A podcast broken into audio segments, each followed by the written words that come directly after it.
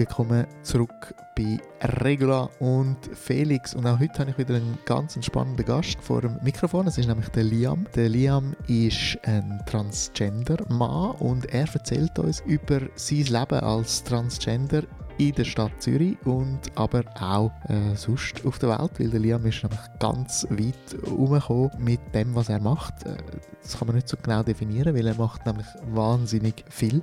Äh, Im zweiten Teil sind wir dann auf seine Familiengeschichte gekommen und die ist nicht äh, minder spannend wie sein Leben in Zürich und darum würde ich euch empfehlen, dran zu bleiben und die Folge zu hören von Regular und Felix heute mit dem Liam. Genau, ich tue auch. Die Aufnahme läuft schon. Super. genau, äh, Okay. Regula und Felix, so heißt der Podcast. Mhm. Und es geht um Menschen in Zürich. Ähm, will willkommen, Merci vielmals. Liam. Äh, schön bist du da. Ähm, Ich äh, habe dich ja äh, äh, kennengelernt, äh, schon länger, vor einiger Zeit, wo du das Buch geschrieben hast. Bin ich an einer Lesung von dir gewesen. und kürzlich haben wir uns wieder getroffen und ich habe gefunden, ich muss dich im Podcast einladen, weil du eine mega spannende Person bist. Das freut mich. Und äh, will ich auch äh, selber ein bisschen äh, mehr mit, äh, über dich erfahren. Darum, ja, erzähl mal, stell dich doch mal äh, vor. Wie, wie stellst du dich vor, wenn, äh, wenn du dich musst vorstellen und äh, die Leute kennen dich nicht? Hm, Es kommt natürlich immer ein bisschen auf den Zusammenhang drauf an, aber da es ja ums Thema Zürich geht. Ähm, ja, ich bin der Liam. Ähm, ich bin Transgender. Ähm, ich bin seit 1991 immer wieder in Zürich. Insgesamt jetzt schon fast 20 Jahre. Aber zwischendurch bin ich dann wieder auf China abgehauen, jobmäßig und dann wieder retour.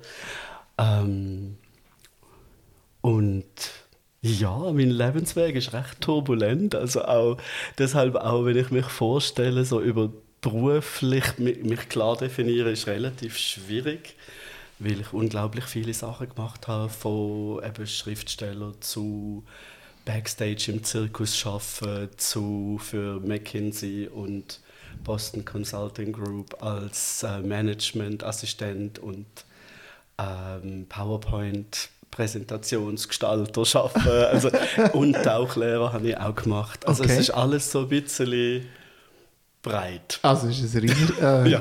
breit ist äh, untertrieben, ja. Es ist ein riesen Spektrum. Ähm, zu- äh, seit äh, 91 bist du immer wieder ein bisschen in Zürich. 91 bin ich das erste Mal angekommen. ja. Okay, wie war das? Gewesen? Also woher bist du gekommen? Das war wunderschön gewesen für mich. Ich bin aus, also aus der Gegend von Stuttgart gekommen, BTK in Bissingen. Ähm, es ist, hat eine schöne Altstadt, ist sonst aber ein unglaublich konservatives, sehr verschrobenes Kaff eigentlich. Also ich habe mich dort nie wohl gefühlt. Und ähm, bin dann mit 18 bin ich ein Jahr in den USA zum also habe so das letzte Jahr in der Highschool dort gemacht. Und dort habe ich gemerkt, ich kann nicht zurück auf Deutsch- Deutschland und in meinen Heimatort sozusagen, weil es einfach sich nicht wie Heimat anfühlt. Und in den Staaten habe ich mich dann auch extrem mit Kunst verliebt. Und hatte eine Kunstlehrerin, gehabt, die mich wahnsinnig gefördert hat. Und dann habe ich mich angefangen für Kunstschulen zu bewerben, überall in Europa. Und dann bin ich an der Hochschule für Gestaltung in Zürich, damals ist es noch nur Schule für Gestaltung gewesen. Ähm, bin ich dann genommen worden und habe all die äh, Aufnahmeprüfungen bestanden. Und bin dann ja recht verschreckt so als 18-jährige Person, wo keine Ahnung hatte, wer er ist, irgendwie da angekommen und ähm, und habe zum ersten Mal in meinem Leben so richtig Freiheit gehabt. Okay. Also ich habe mich so richtig wohl gefühlt. Ich habe auch, ich habe mich mit der Mentalität in Zürich auch sofort wohl gefühlt. Weil in Deutschland ist, vor allem in Süddeutschland, ist alles so ein bisschen, also für mich Empfinden. Ich generalisiere das jetzt einfach, das muss nicht stimmen, was ich sage, aber für mich Empfinden ist es ein bisschen aggressiv. Es ist immer alles so, dat, dat, dat, dat, und weißt, und so, so ein bisschen, es ist schön, die Leute sind direkt, man weiß, woran das man ist, aber es ist oft ein bisschen mürrisch und unfreundlich. Und ich hatte dort immer so einen emotionalen Stress gehabt. Und da in Zürich irgendwie überhaupt nicht, weil die Leute sind einfach im, auch wieder in meinem Empfinden, mhm. einfach viel, viel freundlicher und, und vielleicht sagen sie einem nicht, wenn etwas nicht stimmt, aber sie fahren auch nicht rein wie ein Blöde und man fühlt sich dann gerade sofort angegriffen oder so. Also mhm, es ist, mhm. Ich habe mich wirklich wohl gefühlt und dann halt auch in der Schule für Gestaltung, alles um mich herum angehende Künstler, alles interessante Leute gewesen. Und ich war viel im Kreis 5 unterwegs und äh, ja, bin dann fünf Jahre dort in der Schule. Gewesen. Okay, also 19, was ich gesagt, 1991. Mhm. Das, äh, wie alt bist du? Gewesen? Äh, 91 bin ich 20 gewesen. Okay. Ja. okay. ja, ja, ich bin 1971 geboren. Ja. Und äh, ich bin dann, das ist auch dann Selbstfindung gewesen, weil ich halt damals, wo ich da angekommen bin, noch nicht gewusst, dass ich Transgender bin. Mhm ich habe einfach das Gefühl, mit mir stimmt etwas nicht, alles ist verkehrt. Okay. Und dann, ähm, da hatte ich immer noch keine Ahnung, was los ist. Es hat einfach irgendwie alles nicht so funktioniert in meinem Leben. Aber wenigstens hat mir niemand mehr reingeredet. Mhm. Und dann, ähm, ja, irgendwann dann, so nach drei Jahren an der Schule für Gestaltung, habe ich, ich habe dann angefangen, im Kino Metropol zu arbeiten, um Geld zu verdienen. Aha. Und habe dann... Ähm, irgendwann im Sommer, ich glaube 1993 war es gewesen, oder 1994, glaube ich jetzt nicht mehr ganz genau sicher, habe ich ein Buch gelesen, weil es langweilig war, wo ich im Sek 52, das ist so ein alter kleiner Buchladen, gibt es heute noch, ähm, in der Josefstraße. Mhm. Und äh, dort habe ich ein Buch gefunden mit Kurzgeschichten über Transgender-Menschen und habe das dann im Kino gelesen und gefunden, wow, was und habe mich wirklich gefunden in dem Buch. Also okay. jedes Wort in dem Buch hat mich beschrieben. Das okay. unglaublich. Okay. Also hast du in allem können, äh, ja. relaten in dem ja. Sinn. Ja. Okay. Und dann ist wirklich so, dann ist es sehr turbulent geworden. Dann die letzten zwei Jahre an der Schule für Gestaltung habe ich irgendwie dann das Studium nicht mehr so richtig im Griff gehabt, weil ich emotional zu fest durcheinander war. Und äh, habe dann angefangen Hormone und habe dann mhm. wirklich gemerkt, dass das bin ich. Und, aber das hat auch gut da. Also, und das ist wirklich die Freiheit, die man Zürich hat, hat dafür, dazu geführt, dass ich überhaupt meinen Geist so weit habe können aufmachen konnte, dass ich herausfinden konnte, wer ich bin. Okay. Ja. Ähm, wie ist das da gewesen? Wie ist das einfach gewesen, zum äh, an so eine Therapie anzukommen? Das habe ich noch über Deutschland ein bisschen gemacht. Also es ist überhaupt nicht einfach gewesen. Ich habe das Buch gelesen und dann bin ich erst mal ratlos gewesen, weil Internet hat es ja noch nicht wirklich gegeben. Mhm. und dann habe ich gefunden, ja, was mache ich jetzt? Und dann bin ich mal zu, zum Unispital in Zürich und habe mal nachgefragt. Und ähm, dort bin ich dann erst mal schon mal habe mich nicht so wohl gefühlt, weil dort die Abteilung für Transgender-Menschen in der Frauenklinik war. Okay, also es hat es gegeben, so eine Abteilung. Ja, und das ist ja. heute noch in der Frauenklinik und das finde ich heute noch scheiße. Okay. Weil ich finde das wirklich diskriminierend. Das ist das mal auch. Ich bin gerade vor jetzt äh, zwischen Weihnachten und Neujahr habe ich müssen Blut abnehmen lassen, wegen, ähm, um den Hormonpegel zu prüfen und dann bin ich dort sicher eine halbe Stunde gehockt im Wartebereich und äh, Niemand hat jemals mich reingerufen und dann habe ich irgendwann gefragt, sie können mich auch mal noch dran. Mhm. Dann hat sie gesagt, oh, excuse, ich habe gedacht, sie seien die Begleitung von einer von den schwangeren Frauen. und ich so, ja super, merci vielmals, vielleicht könnt ihr da mal eine eigene Abteilung auftun. Aber eben, ähm, und das ist, dann bin ich damals dort gefragt, habe auch keine richtige Antwort bekommen. Dann habe ich irgendeine Hilfsgruppe gefunden in Freiburg im Breisgau. Und die haben mir dann selber printed und so zusammengeklebtes Buch geschickt mit Tipps, was man alles machen kann. Mhm. Und dann, habe ich angefangen, dann bin ich an die Uniklinik, weil ich bin damals als Student, Student noch versichert war über meinen Vater in Deutschland. Und dann mhm. bin ich über die Uniklinik in Freiburg, dann habe ich angefangen mit Hormonbehandlung und mhm. so. Mhm. Aber das ist eigentlich dann, also mal der Weg finden, ist nicht leicht gewesen. Und dann ist halt lustig gewesen, weil du kommst dann in, der Zwischenstadi in das Zwischenstadium, wo du ja, irgendwie weder männlich noch weiblich aussiehst und keiner weiß mehr so richtig, wer du bist, mhm. außer du. Und Im, Im, Idealfall vielleicht, oder? Ja. Und ähm, da habe ich dann irgendwann, da ist dann so erstaunlich einfach gewesen. Ich habe dann damals schon weil ich zu durcheinander war, aufgehört zu studieren an der, an der Schule für Gestaltung.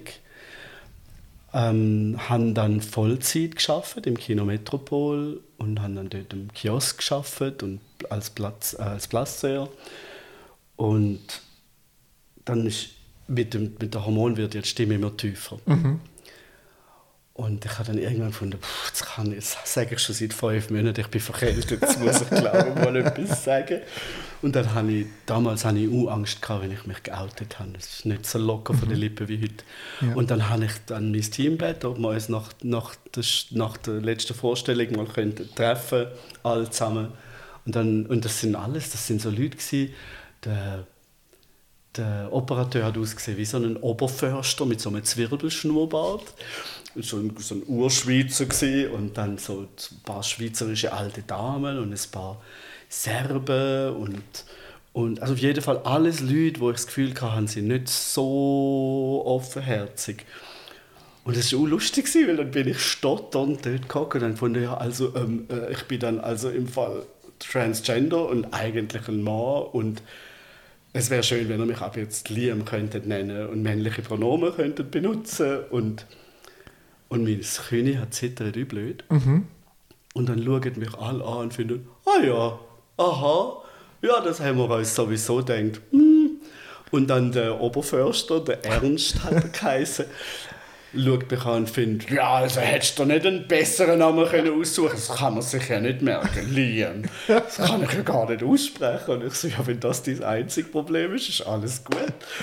Ähm, ja, und am nächsten Morgen hat, hat sofort dann die Betriebsleiterin vom Kino Metropol hat der Verwaltung Bescheid gesagt. Wir haben damals Uniformen getragen. Die Frauen Rock und Foulard und die Männer Anzug und Krawatte. Und Ja. am nächsten Morgen läutet mir Verwaltung an von der Kinotheater AG und wohlweislich, damals hat kein Mensch über Transgender geredet.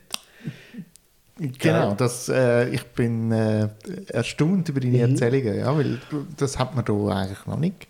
Überhaupt Also nicht. es ist sicher nicht irgendwie in der Öffentlichkeit gewesen. Überhaupt nicht. Und dann läutet die mir an, am nächsten Tag. Ja, hoi, Liam, wir haben dir einen Termin gemacht beim Schneider. Lass dir doch bitte deinen Anzug machen und hol dir deine Krawatte in der Verwaltung ab. Und damals hatte ich noch Brüste. Gehabt. Und dann haben die mir einen wunderschönen, maßgeschneiderten Anzug machen lassen, wo man nicht so gesehen hat, dass ich Brüste habe. Und dann, äh, ein paar Monate später, wo ich die Brustoperation gemacht habe, haben sie mir nochmal einen Anzug gemacht, der dann wieder richtig gesessen hat. Okay. Und einfach so. Und ich so, wow. Also ich, muss, ich bin heute noch so dankbar. Mhm. Das ist eigentlich äh, das Beste, was äh, wo da kann passieren Ja. ähm, Das ist jetzt der Job gewesen. Es gibt ja immer einen Haufen andere, äh, es gibt immer solche Gruppen, es gibt Freunde, es gibt Familien. Äh, dein Umfeld in Zürich, äh, wie hat das da ausgesehen? Wie haben die reagiert? Es war unterschiedlich. Gewesen. Also ich han, es ist, glaub, es ist ein bisschen darauf angekommen, wie nah mir die Leute waren. Also ich habe zum Beispiel an einen Kollegen gehabt, der ist an mir interessiert gewesen, vielleicht eine Beziehung aufzubauen und der ist dann völlig durcheinander gewesen, natürlich. mit wow, was geht da ab? Und dann der hat dann äh, also ähm, den Kontakt abgebrochen, aber also die meisten Leute von damals habe ich heute noch. Alle Leute, mit denen ich damals im Kino geschafft habe, mit denen bin ich heute noch befreundet. Ähm, und die sind, es ist eigentlich immer klar für die Leute, ja, es ist einfach der Liam. Und es ist keine Diskussion gewesen. und ich bin extrem erstaunt gewesen. Ich würde sagen, 80 Prozent der Leute haben nie ein Problem gehabt mit den Pronomen, haben nie ein Problem gehabt damit, dass ich jetzt halt der Liam bin und nicht, also ich habe damals Stephanie geheißen, das Mhm. ist kein Thema mehr gewesen, Mhm. was früher war. Ich, ja, ich bin mir wirklich völlig, also das ist glaube ich auch der Grund, warum ich immer wieder retour komme oder immer wieder retour gekommen bin auf Zürich und jetzt bin ich, so wie ich das sehe, jetzt wahrscheinlich für immer da. Ähm, es ist einfach mein Zuhause, ich Ja. fühle mich da einfach wohl. Ja, Aber ich denke, wie in jeder Stadt, es, es kommt halt darauf an, man, in welchen Kreisen man sich bewegt. Mhm. Und ich habe einfach auch das Glück, dass ich wahnsinnig liebe Menschen gefunden habe in meinem Freundeskreis und immer wieder finde. Und damals halt auch, ich bin mehr so in der Künstlerszene unterwegs gewesen. Aber auch, ich meine, jetzt bin ich in der ganz normalen Büroszene unterwegs und die Leute sind auch alle fantastisch. Also es ist wirklich in Zürich habe ich immer die wenigsten Probleme. Es ist einfach sehr, sehr angenehm. Okay, das ist äh, schön zu hören. Ich habe mir das äh, aufgeschrieben, ähm, um dich zu fragen, wie offen ist, ist Zürich, wie sicher ist Zürich für ähm, Transmenschen? Wie würdest du das äh, aus deiner Sicht jetzt beurteilen? Aus meiner Sicht sicher, aber ich glaube, es ist nicht so sicher, wie man denkt. Mhm. Also es ist wirklich, ich meine, ich habe mich jetzt halt auch gefestigt und man muss auch dazu sagen, ich meine eben, es ist ein Podcast, man sieht mich nicht, aber die Leute sehen mir das nicht an. Es ist ein riesiger Unterschied, ob man dir das ansieht, dass du Transgender bist oder nicht. Mhm. Also die Zwischenphase, Ja. die du vorher davon geredet hast. Ja, also nicht einmal Zwischenphase, aber es hat ja viele Leute, wenn du zum Beispiel Mann zu Frau Transgender-Personen hast, dann hast du halt häufig, weißt, sind es vielleicht ehemalige Athleten, 1,90 groß, riesiger Adamsapfel, tiefe Stimme, breite Schultern. Das kannst du nicht wegzaubern. Und dann merkst du auf 100 Meter Entfernung, ui, die Person ist Transgender. Und dann hast du vielleicht schon eher mal Probleme und wirst dumm angemacht auf der Straße und so. Aber ich würde mal sagen, in Zürich ist das seltener als sonst irgendwo. Aber jetzt bei mir ist halt, ich bin immer so ein bisschen im Stealth-Mode unterwegs. Und ich habe mittlerweile so viel Selbstbewusstsein aufgebaut, dass ich eigentlich sehr gern so ein bisschen als Maus im Raum bin. Und wenn ich irgendjemanden höre, wo etwas Böses sagt über Transgender-Menschen, dann finde ich so, übrigens, ähm, ich bin dann auch einer von diesen Leuten. Aha. Und dann kriege ich erst mal die Kinnladen runter. Und dann ist aber Bereitschaft zuzulassen sofort größer, weil sie einfach merken, hoppala, es gibt Leute um sie herum, wo sie nicht würden annehmen, wo in das Spektrum fallen, wo aber vielleicht doch in das Spektrum fallen. Und ich mache das auch, ich bin jetzt auch sehr in meinem äh, Beruf, also eben nebenberuflich in meiner Firma sehr aktiv auch und dort mache ich das auch immer. Ich mache Schulungen dort für die Leute, die neu anfangen bei uns und sage am Anfang nicht, dass ich Transgender bin und wirf das dann irgendwann in den Raum, absichtlich später.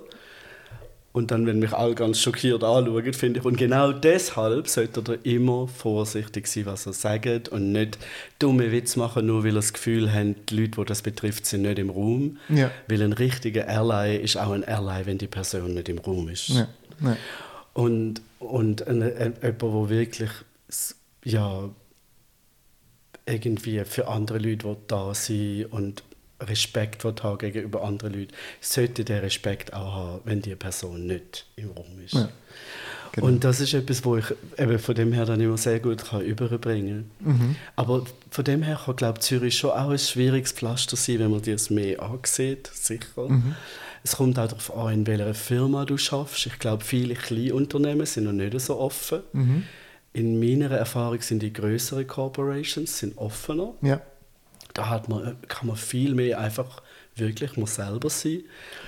Ähm, ja, es ist glaube wirklich, ich glaube man kann es schlecht verallgemeinern, aber was ich jetzt in Zürich noch nie erlebt habe, ist so wirklich direkte Gewalt oder so oder Aggressivität. Hast du das an anderen Orten erlebt? Ja, schon. Ich habe halt überall auf der Welt gelebt und du hast dann schon, amix ist es nicht so sicher. Also ich selber habe es nur einmal direkt erlebt, aber Kollegen von mir haben, zum Beispiel eine gute Kollegin von mir, die in München wohnt, wo, die getraut sich gar nicht im U-Bahn zu fahren, weil sie ständig verprügelt wird. Okay. Weil ihr sieht man es halt wirklich an Ja. und sie wird ständig angegriffen. Mhm. Und das, das ist auch das ist traurig. Ich meine, das ist München. Also, Ähm, könnte man jetzt wahrscheinlich mit Zürich vergleichen, würde würde ich jetzt mal so denken, sagen. Ja. Es, es ist, glaube ich, viel konservativer. Das Okay. ist das Problem. Ja. Aber Zürich wirklich alles in allem und auch wenn man zum Arzt geht, ich habe noch nie erlebt. Aber ich glaube, es kommt auch darauf an, wie man selber damit umgeht. Aber das kannst du auch, das lernst du. Also, wo ich am Anfang dann eben, also nachdem ich gemerkt habe, wer ich bin und nach meinen Operationen und nach, wo- sich langsam der Hormonspiegel so eingependelt hat, bin ich noch jahrelang, habe ich jedes Mal hat meine Stimme zittert, wenn ich jemandem gesagt habe, ich bin dann im Fall Transgender. Mhm. Und, und ich bin damals noch sehr unsicher gewesen, und es hat auch Momente gegeben, wo ich mich also ich habe mich damals bei einer Firma vorgestellt, also wo, wenn ich noch auf der Jobsuche bin zum Beispiel, oder es hat einige Firmen gegeben, die haben dann in dem Moment, wo ich ihnen gesagt habe, ich bin Transgender, mit mir nichts mehr zu tun haben und haben mich dann gerade rausgeschmissen. Mhm. Und, und, ich habe eben noch recht lang bin ich im Pass noch männlich, äh, sorry, noch weiblich gewesen und noch nicht männlich. Mhm. Und deshalb habe ich dann müssen sagen, dass ich Transgender bin mhm. im Vorstellungsgespräch. Das war dann wie ein, etwas Erzwungenes. Gewesen. Und die eine Firma hat mich mega erstaunt, weil das eigentlich eine große Corporation ist, wo heutzutage sehr offenherzig unterwegs ist. Aber im Jahr 2000, wo ich mich bei denen beworben habe, habe ich dann gesagt, ja, ich bin dann halt so übrigens Transgender. Und dann hat die Dame vom, von der Personalabteilung gemeint, ja, das macht nichts, sie passen super gut ins Team, mhm. aber sagen Sie es niemandem. Okay. Und heutzutage würde ich sagen, so spinnt's da eigentlich? so irgendwie, hallo? Und damals bin ich so dankbar gewesen, dass sie mich hat einstellen dass mhm. ich das gar nicht schlimm gefunden habe. Mhm. Aber da, wie soll man sagen, man macht einen reifen Prozess durch. Und ich bin mittlerweile so weit, dass ich halt auch sehr selbstbewusst kann anstehen und dementsprechend sind die Reaktionen mir gegenüber auch viel positiver. Mhm. Das, wo du dich vorher vorgestellt hast, ist das eigentlich das Zweite gewesen, wo du, mhm. wo du gesagt hast. Mhm. Ich, warum ist es für dich so wichtig, da, ähm, mit dem rauszugehen? Also müsstest ja Müsste nicht. Eigentlich nein. nicht, oder? Ich ja. habe mir auch überlegt, äh, im, im, in Vorbereitung für das Gespräch soll ich dich äh, fragen, ob, ob wir das überhaupt thematisieren wollen, weil eigentlich habe ich dich als Liam eingeladen. Mhm. Ähm, und es wäre für mich auch äh, okay gewesen, wenn du gesagt hast, ich will das nicht thematisieren. Mhm. Ich will eigentlich einfach über mein, mein Leben reden. Wieso ist es für dich wichtig, zum, zum mit dem rauszugehen? es hat viel damit zu tun, dass ich über die Jahre die Erfahrung gemacht habe, dass wenn man es nicht thematisiert, dann passieren seltsame Sachen. Also ich habe zum Beispiel lange Zeit, wo ich in der Entertainment-Industrie geschafft habe und spezifisch im Zirkus. Mhm. Ich habe für Shows geschafft wie Cirque du Soleil und äh, Dragon Entertainment. Das ist so Konkurrenzfirma dazu. Das sind riesengroße Zirkusshows, international unterwegs. Und in diesen Shows ist immer gesagt worden, ja, da müssen wir nicht drüber reden, wir sind ja so divers. Wir haben Leute aus 40 verschiedenen Ländern, die aus allen möglichen sozialen Backgrounds, da muss man über so etwas nicht reden. Mhm. Das sind die schlimmsten Arbeitsumgebungen, die ich in meinem Leben je erlebt habe. Es hat keinerlei Möglichkeit gegeben, sich zu wehren, wenn man gemobbt worden ist. Es hat keine Infrastruktur gehabt, es hat keine Leute in der Personalabteilung, die irgendwie spezialisiert gewesen wären und hätten können helfen. Wenn man irgendein Bedürfnis hatte, hat es niemand interessiert. Es ist, du bist wirklich verloren gewesen, du bist gemobbt worden wie blöd und niemand hat geholfen, weil es ist ja kein Thema, weil wir sind ja so divers. Okay. Und damals, also in der, durch die Lebenserfahrung habe ich wirklich gemerkt, unsere Gesellschaft ist einfach noch nicht so weit, dass man es nicht kann ansprechen kann. Mhm. Und jetzt in meinem Privatleben natürlich tue ich nicht immer gerade das reinwerfen, wenn ich jemanden neu kennenlerne, aber ich finde es wichtig und auch einfach um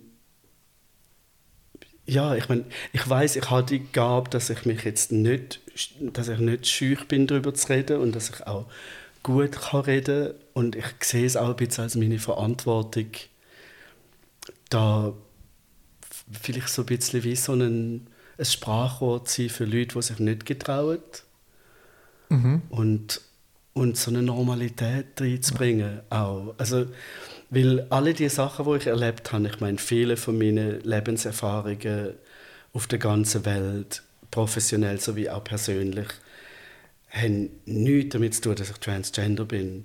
Ich bin auch, ich bin äh, direkt nachdem ich geboren äh, worden bin, bin ich ins Waisenhaus abgegeben worden und bin mit Adoptiveltern, die sehr schwierig waren, aufgewachsen. Ähm, hatte auch viele Probleme in meiner Kindheit, weil ich ein, ein Waisenkind war. Mhm. Und dann ein Adoptivkind und halt bei Eltern war, die nicht wirklich ready waren für den Job. Ähm, und alle diese Sachen, alle die Traumata, die ich dort erlebt habe, haben eigentlich auch nichts damit zu tun, dass ich Transgender bin. Mhm. Aber ich glaube, alles in allem, so als Gesamtpaket, kann ich den Leuten wie so mitgeben, hey, es ist okay. Egal ja. wie schwer es wird, mhm. egal was das Leben dir alles an den Kopf schmeißt, du kannst tatsächlich dein Leben so leben, wie du das willst und du kannst glücklich sein mhm. und du kannst das alles überleben, egal wie schwer das, das ist. Und nicht nur überleben, sondern du kannst auch daran wachsen und kannst daran erblühen eigentlich auch. Ja.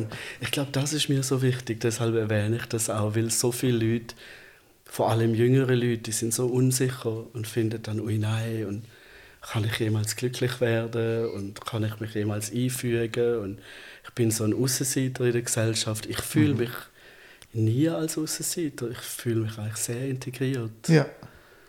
Heute. Ja. Früher. Ja. Eigentlich auch früher noch, aber ich glaube, ich habe mich immer integriert. Okay. Also, weißt, ich habe einfach gesagt, da bin ich, ich bin der Liam und ich bin der und der und so ist das halt. Und dann haben immer alle gefunden, oh ja, okay. ist, ja, voilà, ja. Tatsache schaffen. ähm, der Ernst hat sich den Namen nicht können merken. Ich weiß nicht, vielleicht heute kann er sich merken. Ähm, wieso, wieso der Name Liam? Du, das ist einfach, es ist lustig gewesen, weil ich dann natürlich bin dann auf Namenssuche gegangen und habe dann tausende Listen gelesen von Vornamen von, von Männern und dann habe ich einen Actionfilm geschaut mit dem Jeff Bridges Blown Away hat der geheißen. Und dort spielt er die Hauptrolle und sein Name ist Liam. Ja. Und ich habe den Film geschaut und ich habe mich in den Namen verliebt. Und dann habe ich ihn nachgeschaut und habe herausgefunden, dass Liam die Kurzform ist von William. Mhm. Und William bedeutet äh, jemand mit einem starken Willen, mit einem Helm. Also ist ja eigentlich, William ist ja eigentlich Wilhelm. Mhm. Ähm, also einem starken Willen mit einem Helm und jemand, der andere beschützt. Und ich habe gefunden, das passt so gut zu mir und mir gefällt auch der Klang von dem Namen. Mhm. Und dann habe ich mich für das entschieden. Ja, ja cool. Ja, das äh, hat, mich, hat mich Wunder genommen. Weil wir, äh, ich habe mir meinen Namen ja nicht ausgesucht. und wenn man in die Möglichkeit kommt, also man könnte sich ja den Namen auch äh, äh, ändern lassen. Ähm, genau, aber wenn man in die Möglichkeit kommt, dann ist es ja nochmal eine zusätzliche Aufgabe. So, mhm. genau. Es ist anstrengender, ja. als man denkt. Ja. Ich bin wirklich monatelang am Suchen gesehen, von um Gottes Willen. Und, aber dann wirklich plötzlich, weißt du, so bam, du, du hörst etwas und du merkst, das ist es. Ja. Ja, genau. Und, und nie bereit. Nein, nein, es ist Gut. mein Name. Das bin ich. Ja.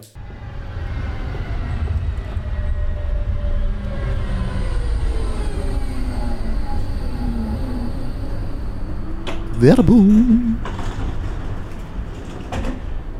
Die Folge von Regulant Felix wird präsentiert von Warung Copy. Warung Copy, das ist das neue Kaffee an der Badener Straße 281 in Zürich. Immer offen vom Dienstag bis am Samstag und es gibt äh, köstlichen Kaffee zwischen halb acht und dem Nachmittag am 4 Schaut doch mal vorbei und genießt einen wunderbaren Kaffee im Warung Kopi. Immer am Donnerstag gibt es Mittagessen und zwar nicht irgendwelches Mittagessen, sondern traditionell indonesisches Essen. Genauso wie am Samstag. Dann gibt es nämlich ein Brunch, traditionelles indonesisches zum Morgen. Also schaut vorbei im Warung Kopi an der Badener Straße 281 in Zürich. Und jetzt zurück zu unserem Gespräch.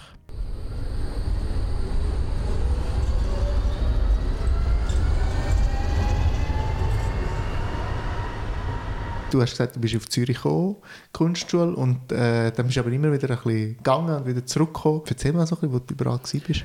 Also die ersten 14 Jahre bin ich, ähm, eben nach fünf Jahren bin ich dann bei der McKinsey. Ähm, habe dann dort als PowerPoint-Designer irgendwie einfach die, die also es tönt so. Was man so macht. Ist, ja, also einfach, ich habe einfach die ganzen Slides designt, die ja. Berater gerne hätten mhm. äh, wollen zum Klient mitnehmen. Ähm, das war recht cool, gewesen, muss ich sagen.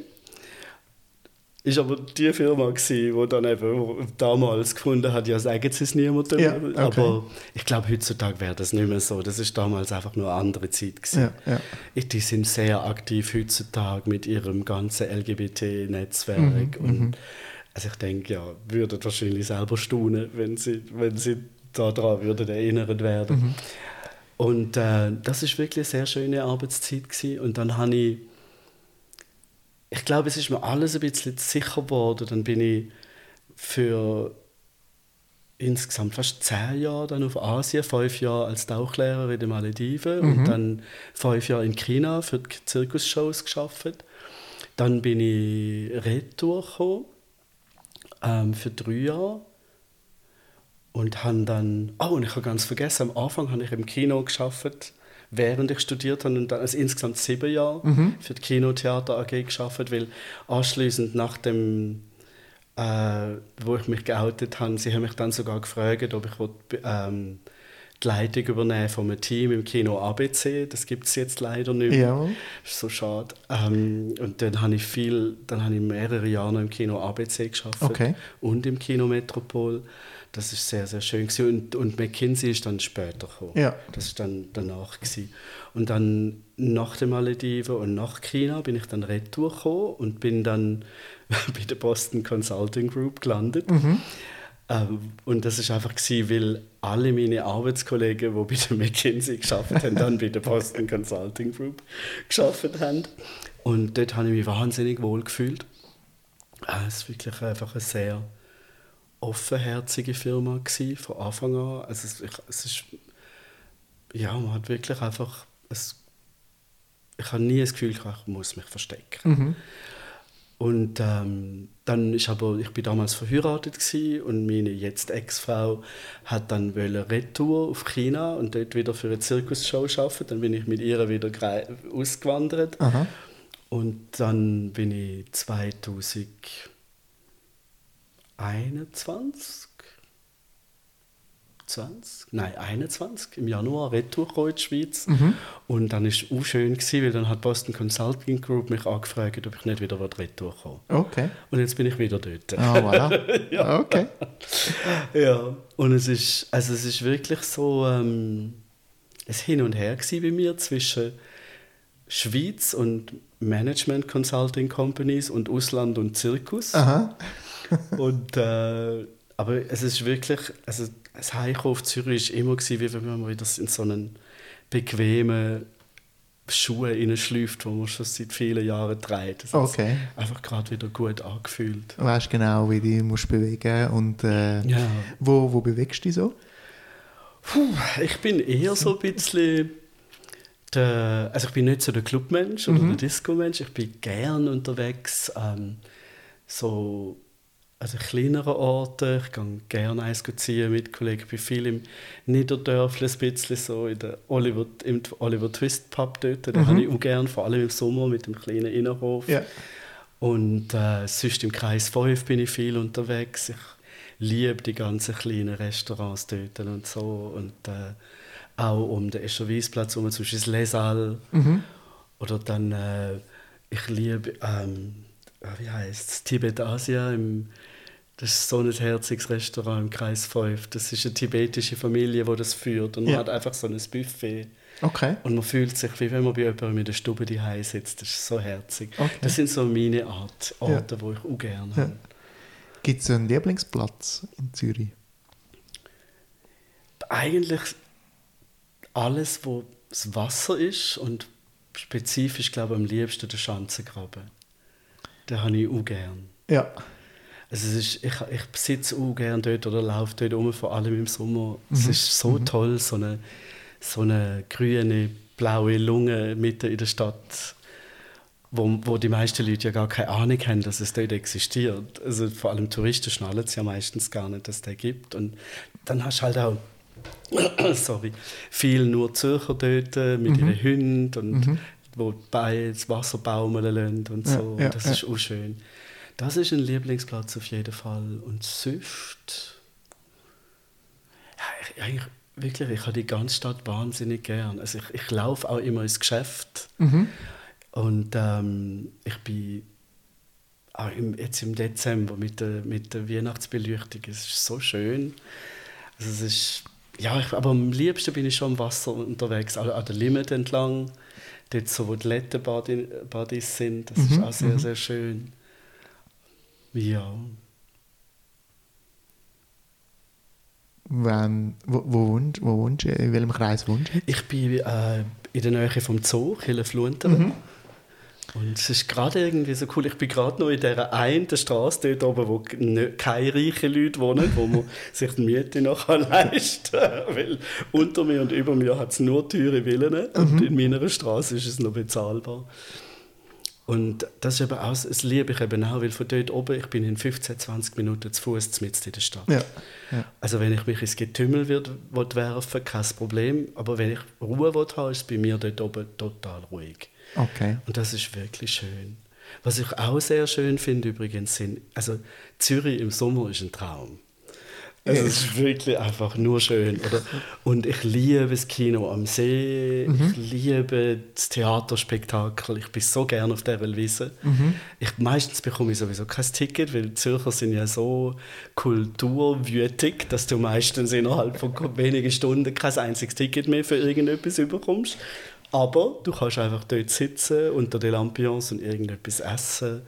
Die Oper für alle finde ich auch etwas total Cooles. Mhm. Ich, ah, ich bin jedes Mal dort. Ja, ja das, das ist, ist so lässig. geil, mit mehreren tausend Leuten auf dem, auf dem 16 Platz zu sitzen und einfach Opern zu hören. Also das ist wirklich so, im Sommer hat es eigentlich ein Event am anderen, das ich absolut liebe. Mhm, mhm. Ja. Und äh, wird die Stadt einmal zu viel? Du musst manchmal wieder weg. Also du hast jetzt gesagt, du wirst jetzt wahrscheinlich für immer bleiben, aber wohin gehst du, wenn du ein bisschen musst ich bin leidenschaftlicher Taucher, ich gehe unter Wasser. nicht in der Schweiz. Okay. Äh, nicht das ist zu kalt. Das ist, ja, das ist zu kalt. Nein, also wenn ich jetzt wirklich so richtig ausklinken gehe ich unter Wasser und dann irgendwo Indonesien, Philippinen, Mikronesien, ja. so umeinander. Ja, okay. Ja, aber es ist wirklich, eigentlich wird man die Stadt gar nicht so fest zu viel, weil Zürich ist ja recht eine kleine Stadt. Mhm. Und ich habe so meine kleinen grünen Örtchen, wo ich gerne hingehe. Ja. Und bei mir oben ist es ja recht ruhig. Das, und ich habe eine kleine Terrasse mit Blick über die Stadt. Und wenn ich meine Ruhe will, habe, bin ich dort. Mhm. Okay. Und dann ist es gar nicht so laut und so voll und so viele Leute. Ja, ja sehr schön. Und wie bewegst du dich in der Stadt? Du hast gesagt, du laufst meistens, ja. auch wenn es regnet, so wie die letzten mhm. Nein, ich laufe immer. Also ich laufe auch immer ins Geschäft. Ich, ich, bin auch also zwei Tage in der Woche im Homeoffice, aber mhm. wenn ich ins Geschäft gehe, dann laufe ich immer. Mhm. Und auch sonst laufe ich eigentlich immer. Also jetzt zu dir, da bin ich auch angelaufen. Ah, wirklich? Okay. Ja. Und äh, eigentlich nur heim laufe ich nicht, weil da geht es den Berg drauf äh. und da bin ich zu faul ja, dazu. Okay. Dann nimmst du äh, das Tram. Oder? Ja, aber Velo habe ich ja. eigentlich sonst nie. Ja, und sonst bin ich immer mit dem Tram oder Bus unterwegs. Ja, ja genau. Und jetzt hast du gesagt, hast du dir ein Auto gekauft? Ja, jetzt habe ich gerade ein Auto gekauft. hast du mir vorher noch verraten? Ja. Aber das werde ich nie in der Stadt brauchen. Das ist, ich habe mir das aus einem bestimmten Grund gekauft, weil ich habe, eben meine Lebensgeschichte ist ein bisschen irre. Ähm, ich habe mal erwähnt, ich bin adoptiert. Mhm. Ich habe mit 20 erfahren, dass ich, ähm, dass ich adoptiert bin. Okay. Ich habe mit 20 dann vom deutschen Staat Geburtsdatum dann den Namen von meinen äh, lieblichen Eltern erfahren. Mhm. Und habe jetzt 30 Jahre lang nach meinem Vater gesucht und habe ihn letztes Jahr gefunden. Okay. Und er, lebt, er ist Italiener und lebt in der Nähe von Milano. Und ich okay. wollte einfach ich wollte flexibler sein, weil wir haben uns jetzt schon dreimal gesehen okay. und haben Kontakt miteinander fast täglich. Und ich wollte jetzt einfach mit dem Auto spontan auf Milano flitzen, das Nachtessen mit ihm und wieder heim. Ah, super. das ist deshalb ein Auto. Ah, okay. Ähm, das, das, ist, ganz neue, äh, ist eine ganz neue Geschichte. Da tut sich nochmal ein ganz neues Feld auf. Ist okay, wenn wir darüber Können wir machen, reden?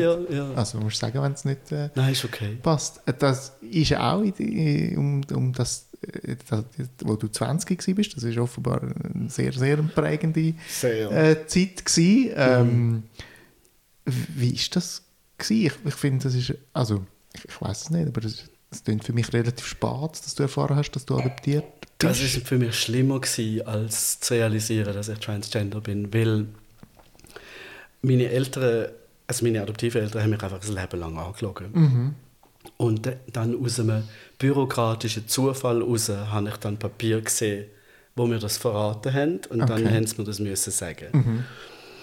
Und mir, mir ist damals einfach, ich meine, ich hatte so schon geistiges Durcheinander gehabt mit herausfinden, wer ich bin und, und dass ich eigentlich im Körper bin, der nicht wirklich in meiner Seele passt. Und dann BAM! Ich meine, die Eltern sind normalerweise, ich meine, keine Familie ist perfekt. Mhm. Aber es ist wie, das ist dein Boden, oder? Ja. Und da stehst du mal drauf und auch wenn der Boden vielleicht manchmal ein bisschen rauch ist, Mhm. aber das weisst wenigstens, das ist fix. Mhm. Und dann ist mir halt plötzlich der Boden entzogen worden und Mhm. ich bin damals ziemlich also in so eine Spirale hineingekommen, also Mhm. wo ich dann überhaupt nicht gewusst habe, was ich soll machen soll. Also Mhm. es ist mir Mhm. wirklich nicht gut gegangen.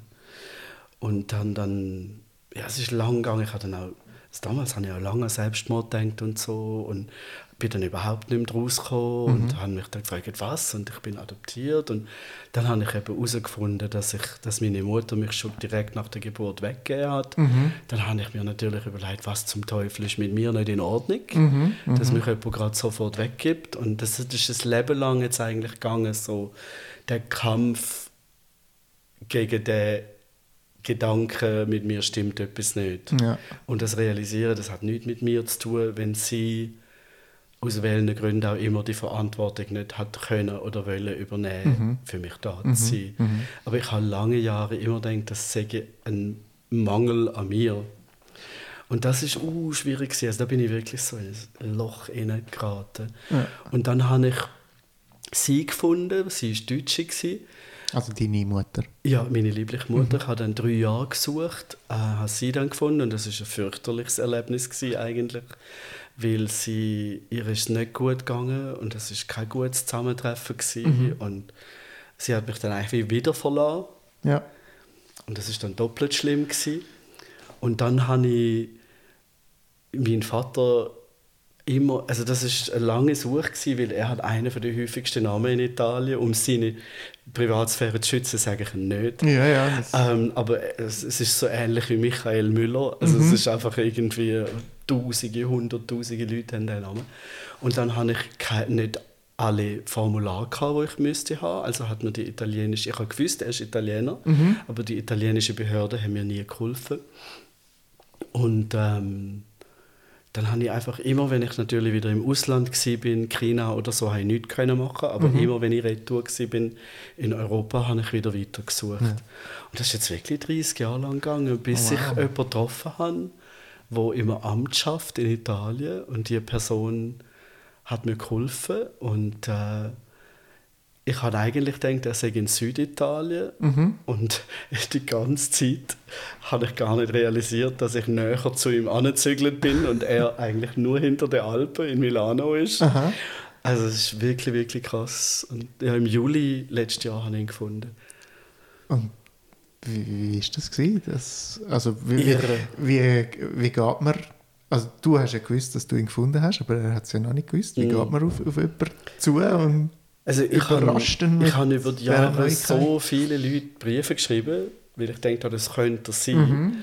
Und nie eine Antwort bekommen, was extrem schlecht ist, weil du dann nicht weißt, ist es jetzt oder ist es nicht. Mhm. Lieber wäre mir gewesen, sie schreiben mir und finden, hau ab, was willst du von mir, weil dann weiß ich wenigstens, das ist nicht mein Vater. ja.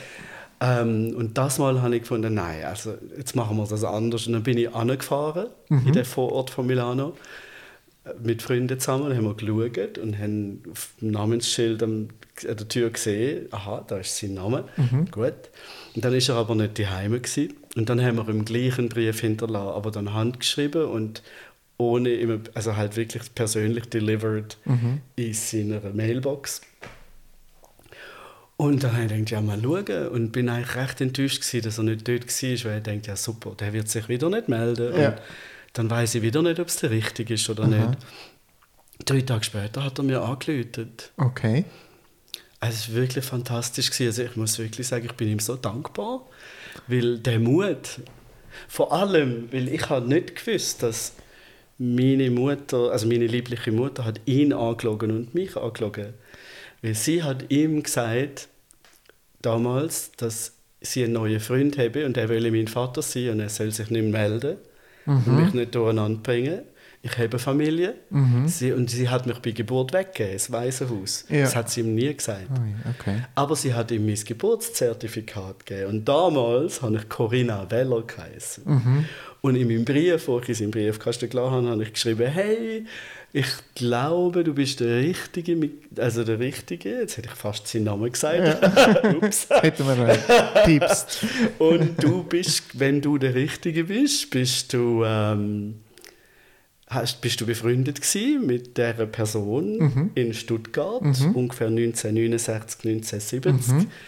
Und dann würde ich mich auch freuen, von dir zu hören, weil ich bin ihr Sohn. Mhm. Und dann habe ich aber meinen Namen geschrieben, Liam. Ja. Und er hat ja keine Ahnung. Er hat gewusst, er hat ein Kind ja. in Deutschland, aber das aber heißt äh... Corinna Weller. Und er hat trotzdem den Mut gehabt, mir anzuleiten. Ja. Obwohl er gefunden hat, was ist denn das jetzt? Was will denn der von mir? Aha. Und das, ich habe das so herrlich gefunden. Ich habe aber im Brief vergessen zu sagen, dass ich kein Wort Italienisch rede. Und er hat mich dann voll brabbelt auf Italienisch und er redet kein Wort Englisch. Okay. Ich bin jetzt seit letzten August wie ein Irrer am Italienisch lernen. Okay. Und am Anfang haben wir einfach nur auf WhatsApp miteinander geredet, in Anführungszeichen, mhm. indem ich übersetzt habe hin und her mit DeepL und ChatGPT. Aha. Und äh, ja, und dann haben wir uns einfach kennengelernt, ganz viel Fotos geschickt. Und das Schöne ist, er hat wirklich auch Interesse. Und was ich wahnsinnig schön gefunden habe, ist, weil er ist dann am Anfang überhaupt nicht rausgekommen. Und er gefunden, wer bist du? Und ich so, ja, der Liam. Ja. Und er so, ja, ja, und wer bist du wirklich? Und ich so, und ich denke, sag mal, ist der blöd, oder also, ich ich habe es doch gesagt, Liam. Ja, und wie heiß ist wirklich? Und ich habe gefunden, das ist ein Foto von mir. Und dann lädt er die Bombe platzen und findet, ich habe im Fall dieses Geburtszertifikat. Und ich denke nur so, um Gottes Willen. Nein! Weil mein Plan war, wir lernen uns kennen und dann treffen wir uns und dann sage ich ihm, dass ich Transgender bin mhm. und nicht in den ersten fünf Minuten ja. mit einem Übersetzungsprogramm.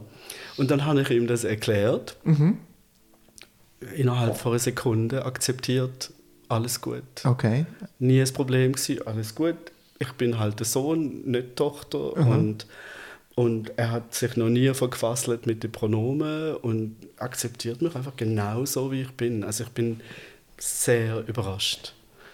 Nicht die ganze Familie, seine Ehefrau ist sehr katholisch und findet mich gar nicht cool. Mhm. Aber er und auch der ganze Teil von seiner Seite von der Familie, mhm. die habe ich jetzt schon alle kennengelernt. Die sind völlig nett und, und also liebenswert und haben mich so richtig aufgenommen. Mhm. Also ja, Wahnsinn. Wow. Hast, äh, ich habe das nicht erwartet. Weißt du, wo ich meine biologische Mutter gefunden habe, das war ein Desaster. Mhm.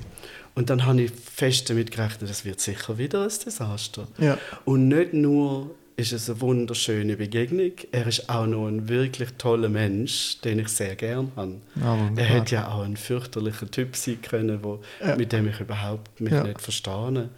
Aber ich mag ihn unheimlich gut. Und, ah, äh, ja. Wow, das ist wunderbar. Und äh, vor allem also, ähm, beeindruckend, dass du nie aufgegeben hast. Ähm, ich habe nicht können. Immer wieder gesucht hast. Das ist immer... Du kannst nicht aufgeben. Ja. Weißt du, wenn, wenn, äh, deshalb ich habe auch in der letzten Zeit Torschlusspanik bekommen, weil ich dann denke, Jesus Gott, wir werden immer älter. Mhm. Er ist 20 Jahre älter als ich. Ich bin 52, dann ist er jetzt 72. Mhm. Ich muss langsam Gas geben, mhm. weil mhm. sonst ist er dann nicht mehr da.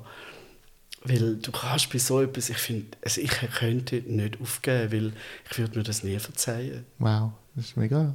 Ja mega schön. Hat sich da auch so ein bisschen bist du nochmal mehr angekommen? Total. Aber ich habe es erst gemerkt, als ich ihn gefunden habe. Das ist wie ein, ein Loch in mir gewesen, oder wie ein Muskel, mhm. ein riesengroßer Muskel, der durch meinen ganzen Körper durchgeht, wo das Leben lang immer total verkrampft und angespannt war. Und jetzt ist das wie, der Muskel fährt sich an entspannen und ich fühle mich mehr komplett es ist wirklich, also es ist ein riesiger Unterschied. Ja, es ist schwer zu erklären, aber ich bin so froh. Weißt, mhm. nur schon, selbst wenn wir uns jetzt nicht würden verstehen, nur schon zu wissen, wie er aussieht, wissen, wer er ist, wissen, was er gemacht hat. Mhm. Und auch wenn wir jetzt miteinander zu tun haben, so die Impulsivität, wo ich bei ihm spüre und die Authentizität, wo er hat und die Energie, wo er hat, er hat so, der hat auch viel mitgemacht, der Mann, und er geht alles mit so einer positiven Lebensenergie an. Mhm. Und ich schaue ihn an und ich, ja, ich sehe mich eigentlich selber, ja, wenn ich ihn anschaue. Und er flucht ständig, ich fluche auch ständig. Also wir haben wirklich beide so Parallelen und, und beide irgendwie sind wir Leute, die, egal wie viel schief geht, nie aufgehen. Mhm.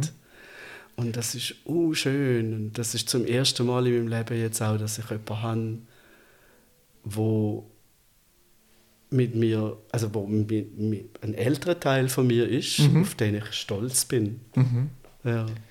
Oh wow, das ist äh, eine, eine wunderschöne Geschichte. Ja. ja. Fantastisch. Danke vielmals, dass du, äh, dass du äh, die mir erzählt hast. Gern geschehen. ähm, das weiß ich gar nicht. Ich glaube, das ist. Ich glaube, wir sind schon lange am Reden, oder? Wie lange ist eine Episode bei dir? Die geht, das ist unterschiedlich. Okay. ähm, ich, ich, ich weiß gar nicht, ob wir jetzt noch, ob wir noch wollen, äh, weiterreden Hast du noch Oder? etwas aufgeschrieben, wo du, wo man... Ich habe, äh, ich habe noch, zum Schluss habe ich noch, äh, noch so ein paar Fragen, aber die passen jetzt wie gar nicht dazu. Aber oh. ich habe sicher, doch, die machen wir am Schluss noch, aber ich habe ähm, vorhin ähm, noch eine Frage, um einfach nochmal zum Transgender-Thema mhm. äh, zurückzugehen. Mhm. Was hast du für Tipps für junge Menschen, die ähm, in deiner Situation oder wo heute in dieser Situation bist, sind, wo du vor, äh, vor hier im, im, im Kino Metropol äh, bist. Was, äh, an wen soll sie sich wenden? Was, wie soll sie sich vorgehen? Was, was soll sie machen? Also ich glaube, der Grundtipp auf jeden Fall nicht, also so beängstigend das Ganze auch ist, wenn man es dann merkt, sich nicht verstecken, und heutzutage ist das Thema ja auch viel mehr out in the open. Oder? Also es ist wirklich etwas, wo in aller Munde ist. Und auch wenn die Leute manchmal nicht ganz begreifen, was das eigentlich bedeutet, haben sie schon mal davon gehört. Mhm. Ich glaube, heute kann man durchaus sagen, wenn, man, wenn sich jemand irgendwo befindet, wo er oder sie oder they nicht so akzeptiert werden, wie sie sind, gönnt es bleibt, gibt überhaupt keinen Grund, dort zu bleiben, weil es gibt so viele Orte, wo noch genau so akzeptiert werden, wie sie sind. Mhm. Ich, vor kurzem hat ein Arbeitskollege von mir von der äh, BCG hat das so schön formuliert auf LinkedIn. Er hat geschrieben, don't go where you're only accepted, go where you're celebrated. Mhm. Also eben, gang wirklich dort an, wo du richtig geschätzt wirst. Und ich glaube, man kann heutzutage wirklich so wählerisch sein. Vor allem da in der Schweiz. Es ist eigentlich das, also nicht in der Schweiz, vielleicht in der ganzen Schweiz, aber Zürich mhm. ist ein sehr offenherziger Ort grundsätzlich, wo man dann wirklich, wenn man sich in einer Firma befindet, wo man merkt, hey, ich fühle mich sowas von unwohl und nicht akzeptiert, gang und wirklich such dir etwas Neues. Das ist nicht nötig. Ja. Und dann würde ich wirklich einfach ähm, auch einen Nutzen ziehen aus all diesen Selbsthilfegruppen, die es gibt. Und da würde ich aber auch sagen, grundsätzlich sich nicht einfach immer das eigene Hirn nicht ausschalten. Also für mich ist es oft so gewesen, dass gewisse Hilfsgruppen sind für mich gut gewesen, andere nicht. Mhm. Und da kann man ja auch wirklich schauen, wo fühle ich mich wohl, wo ist so die Wellenlänge ein bisschen so, dass es zu mir passt. Und und dann kann man, also wirklich kann man sich dort selbst schon Kind, wo, wenn jetzt irgendjemand, der das zulässt, jetzt noch ein jüngeres Alter hat, es gibt viele Kinder, die heutzutage schon ganz klar wissen, dass sie Transgender sind, mhm. einfach weil es ein Thema ist, weil sie, sich, weil sie das schon gehört haben, weil man muss sich immer zuerst können spiegeln mit jemandem oder etwas, um überhaupt herauszufinden, was, wie man sich kann definieren kann. So wie du mit dem Buch. Ja, genau. Und äh, da gibt es jetzt halt viele Kinder, die schon mit 7, 8 ganz klar wissen, ja, meine Seele passt nicht zu meinem Körper und ich bin eigentlich jemand anders. Und da auch, es gibt unglaublich viele Hilfsgruppen auch für Eltern und Kinder. Und ich glaube, wichtig ist dort auch, dass man den Mut hat, den Eltern das zu sagen. Und wenn die Eltern jetzt sehr schlimm würden reagieren, dann gibt es auch da wieder andere Stellen, an die man sich wenden kann. Also es gibt, es gibt eigentlich wirklich unglaublich viele Stellen, wo einen können abholen können, die für einen können da sein mhm. Deshalb würde ich einfach auf keinen Fall still irgendwo im Eckli sitzen bleiben, sondern wirklich von vornherein, so, wenn man das merkt, so bald wie möglich probieren, voll im Leben zu stehen und für sich selber einzustehen. Und, hm. und Verbündete suchen. Ja, ja, unbedingt, ja. Super. Zum Schluss habe ich noch, ähm, in der Schweiz gibt es immer zwei, vor allem zwei. Man muss sich immer entscheiden. und ähm, darum habe ich so ein Entweder-Oder äh, oh, auf okay. Zürich bezogen. Okay. Um das noch ein bisschen, äh, genau abschließen. Okay. Tagi oder NZZ? Ui, okay. Ich würde sagen NZZ. Äh, Migro oder Coop? Muss ich mit Ja oder Nein antworten? Du kannst auch passen. Du bist total frei in deiner Antwort. das ist eben schwierig. Die meisten Sachen kaufe ich in dem Migro, aber es gibt gewisse Produkte gibt es nur im Coop mhm. und die kaufe ich dort. Okay. Wenn man in der Schweiz aufgewachsen ist, äh, dann ist man entweder ein Mikrokind oder ein Coop-Kind. Und ich bin klar ein Mikrokind. genau, wenn man das vielleicht nicht so mitbekommen hat, dann äh, versteht man das ja, nicht. Ja, ich bin so ein bisschen zwischen Stuhl und Bank, was das angeht. das ist okay. Ähm, See oder Fluss, Badi? Hm, ich würde... Uh, das ist eine schwierige Frage. Ja, eher See. Und dann haben wir Zürich oder Uetliberg? Zürich. Zürichberg? Zürichberg, ja. Weil Uetliberg ist, den habe ich früher noch auch gerne gehabt, aber mhm. der ist fast zu fest begradigt worden. Begradigt? Dort, ja, weil dort hat es jetzt, die haben die Hälfte vom Wald abgerodet und es hat so viele Wanderwege und Mountainbikewege und Fitnessparcours, dass es gar nicht mehr aussieht wie Natur. Ja, es läuft viel am Mietliberg. Ja. und auf so, dem Zürichberg kannst du noch in den Wald hin und der sieht tatsächlich noch aus wie ein Wald. Ja. Deshalb für mich Zürichberg. ähm, Gräblibar oder Kronenhallenbar? Hm, eher Gräblibar. Eher Gräblibar? Ja. Okay. Ähm, Street Parade oder sechs Leute? Lieber Street Parade. Street Parade, dort ja. bist du dabei? Ja, aber ich habe Pride Parade lieber, weil sie kleiner ist. Ja, okay, genau. Ja, aber, aber sechs Leute ist, ich habe zwar gern auch so kulturelle, geschichtliche Sachen, aber es ist nicht so ganz mies. Ja. das Schauspielhaus oder das Opernhaus? Ich muss zu meiner Schande eingestehen, obwohl ich lange Zeit im Theater geschafft habe. Ich mhm. bin noch nie im Schauspielhaus gewesen, okay. aber schon oft im Opernhaus. in dem Fall eher Opernhaus.